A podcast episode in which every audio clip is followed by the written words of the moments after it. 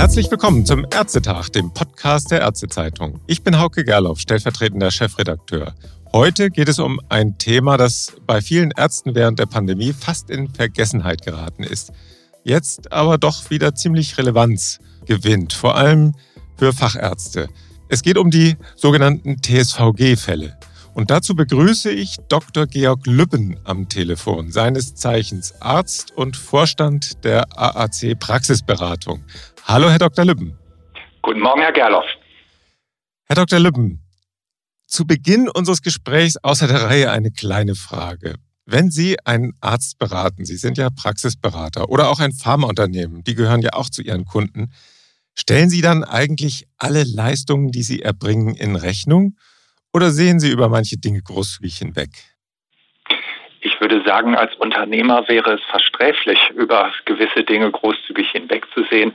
Natürlich erbringen wir auch die eine oder andere Leistung als Service, aber das ist dann ganz bewusst. Ich denke mal, die offene Postenliste des Steuerberaters zum Jahresende hilft hier. Nein, wir versuchen natürlich auch unsere Leistung komplett abzurechnen. Sie können sich natürlich schon denken, wohin der Hase läuft. Denn Sie haben uns vor kurzem darauf aufmerksam gemacht, dass viele Ärzte, vor allem Fachärzte, Gefahr laufen, Honorar in beträchtlicher Höhe zu verschenken, weil sie Leistungen, die sie korrekt erbracht haben, nicht richtig auszeichnen und abrechnen. Nun ist die Frage, wer würde denn freiwillig Geld verschenken? Das gilt ja auch, was bei Ihnen gilt, das gilt ja auch für die Ärzte. Und vor allen Dingen Geld verschenken, das ihm zusteht. Und wie kann das zugehen? Können Sie das vielleicht unseren Hörern erläutern? Ja. Am 11. Mai 2019 trat das Terminservice- und Versorgungsgesetz in Kraft, das TSVG. Und äh, dieses Gesetz ist in seiner Komplexität kaum zu überbieten und ja, stellt für viele Ärzte natürlich auch einen deutlichen Eingriff in die Autonomie der Gestaltung der Sprechstunde dar. Deswegen war da ein gewisser Widerwille zu erkennen. Und dann natürlich ein halbes Jahr später ging die Pandemie los. Und dann haben viele Ärzte einfach ja auf Notbetrieb umgestellt und haben geguckt, dass sie die Versorgung sicherstellen. Und dieser Fokus auf die Pandemie, auf die Bewältigung hat natürlich dazu geführt, dass man die 26. Corona-Testverordnung sich zu Gemüte geführt hat, aber möglicherweise dann eben dem TSVG nicht die Beachtung geschenkt hat, die das Gesetz eigentlich verdient. Im Moment warten wir ja auch gerade wieder auf die nächste Testverordnung, nicht? Äh, das, ja. äh, die Aufmerksamkeit ist weiterhin in diese Richtung gerichtet. Ja, das TSVG war ja jetzt dazu gedacht, dass Patienten schneller zu Terminen kommen. Das war ja so ein bisschen das Ziel, was Herr Spahn damit verband, einfach um da so ein bisschen den Wind aus den Segeln zu nehmen, dass Kassenpatienten unter die Räder kommen im Vergleich zu Privatpatienten. Und dazu wurden diese TSVG-Fälle eingeführt. Wollen Sie das vielleicht mal erläutern, was das eigentlich nochmal ist, so in Erinnerung rufen? Ja, also ich glaube, die wichtigste Konstellation zu Anfang war die Vermittlung von ja, in erster Linie Facharztterminen über die Terminservicestellen. Da mussten die kassenärztlichen Vereinigungen, wir erinnern uns ja, Kapazitäten aufbauen und wir können aber heute sagen, dass die Nachfrage über diese Terminservicestellen bezogen auf die Gesamtheit der ambulanten Termine natürlich verschwindend gering ist. Dann gab es die Möglichkeit, dass der Hausarzt sich um einen dringenden Termin für seinen Patienten beim Facharzt bemüht. Auch das ist, ja, muss man sagen, quantitativ von untergeordneter Rolle. Und dann kommen die beiden großen TSVG-Konstellationen, die sogenannten Neupatienten und die Patienten in den offenen Sprechstunden. Neupatienten, das sind die Patienten, die noch nie in der Praxis waren oder die vergangenen acht Quartale nicht. Also hier sollten Fachärzte incentiviert werden, hier sich oder verstärkt um Neupatienten zu kümmern. Und die offenen Sprechstunden, das sollten also eine Art Akutsprechstunden sein, die die Ärzte anbieten müssen, damit sie Patienten mit akuten Beschwerden außer der Reihe ohne Termin dazwischen nehmen. Das war ein bisschen gedeckelt, oder?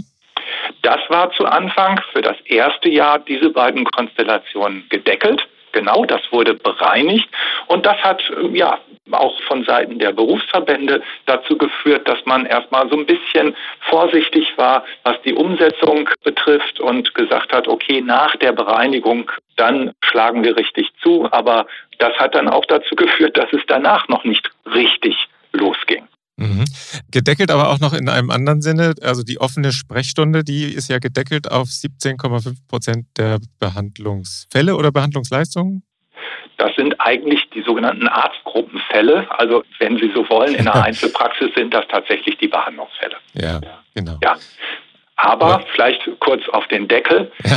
Bezogen auf eine 1000 Scheine Praxis haben wir also 175 Patienten, die der Gesetzgeber für die offene Sprechstunde als möglich gekennzeichnet hat. Also wenn man so will, irgendwo jeder sechste, fünfte, sechste Patient wäre rein theoretisch über die offene Sprechstunde, wenn er ohne Termin kommt, abrechenbar. Das heißt, der Gesetzgeber hat eigentlich nicht an eine Ausnahme gedacht, sondern an eine Regel. Und der Deckel ist ganz schön weit oben.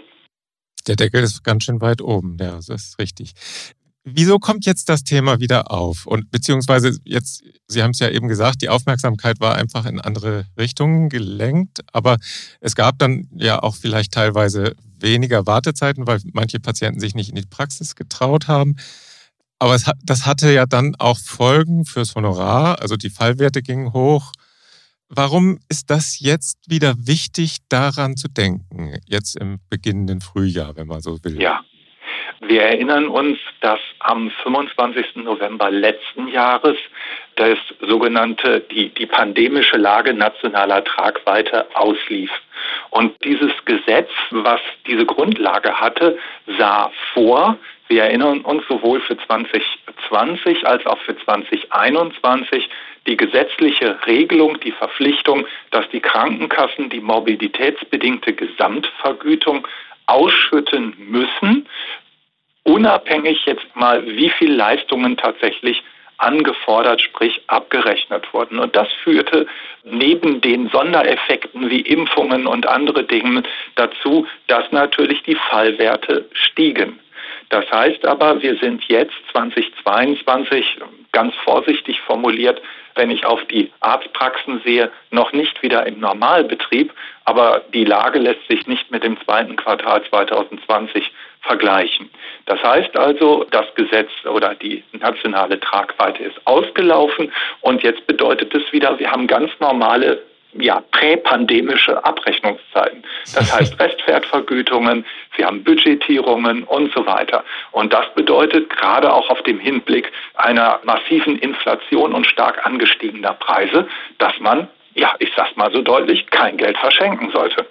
Ja, und da sind diese TSVG-Fälle also durchaus interessant, eben weil sie, sobald sie gekennzeichnet sind, dann extrabudgetär vergütet werden. Und jetzt ist genau die Frage, jetzt kommen wir sozusagen ans Eingemachte, wo entstehen jetzt die Lücken in der Abrechnung? Denn gut, eigentlich würde man ja denken, extrabudgetäre Vergütung, das will sowieso jeder. Die ist ja auch kräftig gestiegen in der letzten Zeit, was natürlich mit den pandemischen Fällen auch zu tun hat. Also jeder Fall, jeder Verdachtsfall auf SARS-CoV-2 ist ja extra budgetär vergütet worden jetzt auch und wird auch immer noch extra budgetär vergütet. Aber gerade die Fachärzte, die, die haben ja das Problem der Überschreitung der Regelleistungsvolumen lange immer wieder gehabt. Jetzt vielleicht in den letzten zwei Jahren nicht so, aber das haben Sie ja eben gesagt, das wird wieder relevant. Also jetzt ist die Frage, welche Potenziale zum einen ergeben sich durch die TSVG-Fälle und genau wo lassen Ihre Kolleginnen und Kollegen tatsächlich Geld liegen? Wir hören immer wieder in der Beratung, dass diese Neupatientenregelungen und die Regelungen zur offenen Sprechstunde im Praxisalltag ein bisschen durcheinander gehen. Dann wird die Scheinkennzeichnung im Eifer des Gefechts an der Anmeldung häufig vergessen.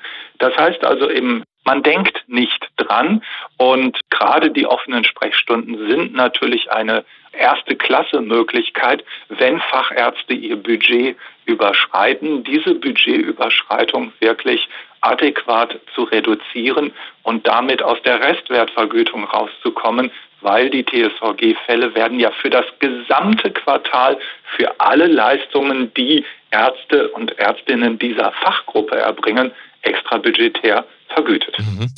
Haben Sie denn auch Evidenz dafür, dass diese Lücken tatsächlich entstehen? So viele Zahlen von KV sind mir bis jetzt ehrlich gesagt noch nicht begegnet da. Ja, also wir sehen das ja bei unseren Kunden Quartal für Quartal, wie die offenen Sprechstunden gekennzeichnet sind und wir sehen es ja auch auf unseren Auswertungen. In den Honorarbescheiden sieht man das nicht unbedingt, weil die KV diese TSVG-Konstellation nicht immer so transparent ausweisen. Die KV Baden-Württemberg ist da zum Beispiel ein positives Beispiel, die exakt ausweist, wie viele Patientinnen und Patienten über zum Beispiel offene Sprechstunden abgerechnet wurden. Und dort haben wir auch eben die Abrechnungsdaten der Vergleichsgruppe. Und das zeigt eigentlich sehr, sehr schön, völlig egal in welche grundversorgende Facharztgruppe wir schauen, die Gruppe der Ärzte rechnet diese offene Sprechstunde bei etwa drei bis sechs Prozent der Patienten ab. Wir erinnern uns, 17,5 wären theoretisch möglich. Ja, also ein Delta von 11 Prozent, das ist ganz schön viel. Es könnte ja nun auch sein, dass die Leistungen vielleicht erbracht werden und die Patienten einfach falsch kennzeichnet. Aber es kann natürlich auch sein, dass das daran liegt, dass die Fachärzte einfach keine offenen Sprechstunden anbieten, obwohl sie das ja tun sollten, laut TSVG. Die Ersatzkassen haben sich ja erst darüber beschwert, dass die Wartezeit auf Termine immer noch viel zu lang sei, was natürlich dann wieder den Protest der Fachärzte hervorgerufen hat. Aber werden diese Leistungen tatsächlich erbracht und woher wissen wir das, dass sie tatsächlich erbracht werden? Das ist eben die Grundvoraussetzung für die offene Sprechstunde. Ein Patient kommt ohne Termin. Er wird genauso versorgt, als hätte er natürlich einen Termin. Das heißt also, wenn der Patient abgerechnet wird mit den ganz normalen Leistungen, die erbracht worden sind, dann ist erstmal aus meiner Sicht daran nicht zu zweifeln. Und jeder, der die grundversorgenden Fachärzte kennt, wissen ja eigentlich schon, dass zum Beispiel vor dem TSVG auch ja, Fachärzte Akutsprechstunden hatten, wo eben Patienten kommen konnten, die keinen Termin haben. Ich denke mal, Wartezeiten haben ganz, ganz unterschiedliche Gründe. Und das, was da im Raum schwebt von den Krankenkassen, dass diese Leistungen nicht erbracht werden, das müsste man erstmal beweisen. Ja, das ist, das ist ganz viel Populismus auch dabei, hat man immer das Gefühl. Ne? Die, die dringlichen Fälle, die werden schon auch angenommen. Dieser Eindruck, der ist eigentlich immer wieder da. Nur da, wo es um Präventionsleistungen oder sowas geht, die warten können, da muss man vielleicht auch mal ein bisschen länger warten, was aber jetzt auch versorgungstechnisch gar nicht so schlimm wäre. Richtig.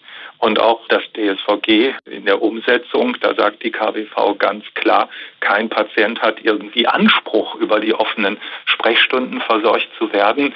Das entscheidet ein Arzt ganz normal, wie auch jenseits von irgendwelchen TSVG-Konstellationen nach medizinischer Notwendigkeit und Dringlichkeit. Und es kann auch sein, wenn ein Patient in der offenen Sprechstunde erscheint, dass nur eine Basisversorgung erfolgt und er dann ganz normal irgendwann die Woche später einbestellt wird, wenn das eben medizinisch notwendig ist und auch machbar ist. Mhm.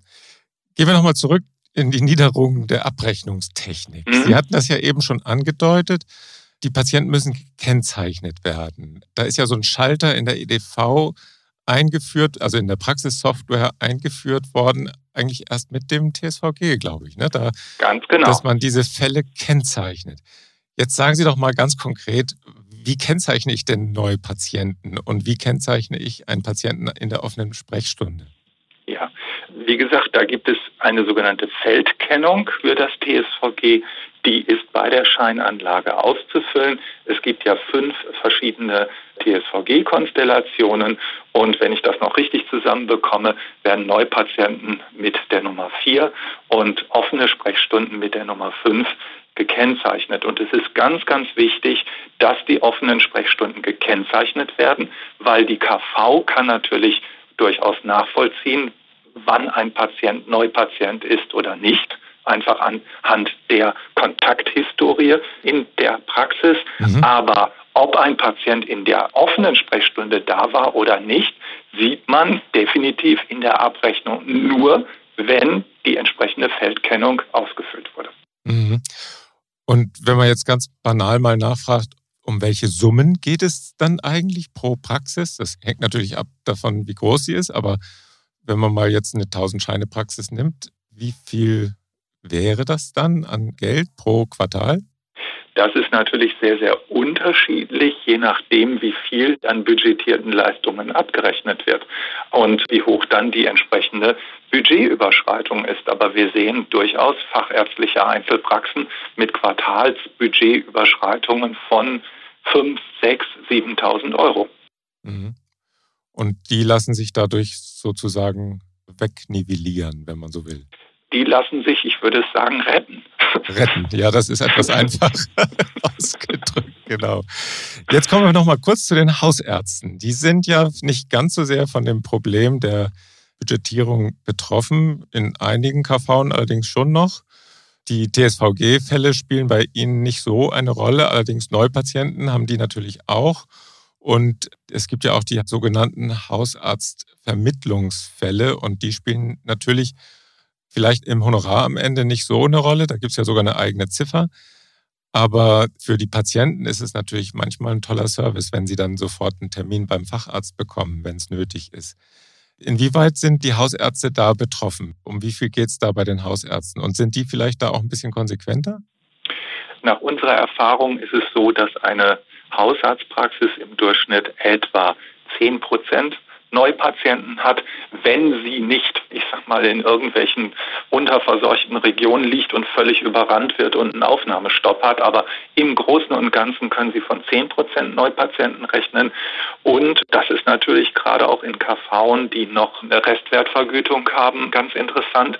Der Hausarztvermittlungsfall, muss man sagen, die Hausärzte, die ich kenne, haben diesen Service immer, dass sie eine Standleitung mindestens einem Facharzt haben und sagen, pass auf, ich habe hier einen Patient, der spuckt Blut, bitte lieber Pneumologe, guck dir den mal an. Und wenn dann innerhalb von vier Tagen der Termin gemacht wird, dann freuen sich eigentlich beide, der Facharzt über einen extra budgetär bezahlten Patienten und der Hausarzt über die Vermittlungsgebühr von 10 Euro. Auch hier ist es so, diese Leistung wird häufig erbracht, aber vergessen abzurechnen.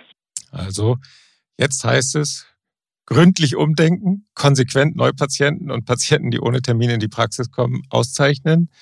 TSS, Vermittlungsfälle und Hausarztvermittlungsfälle natürlich sowieso.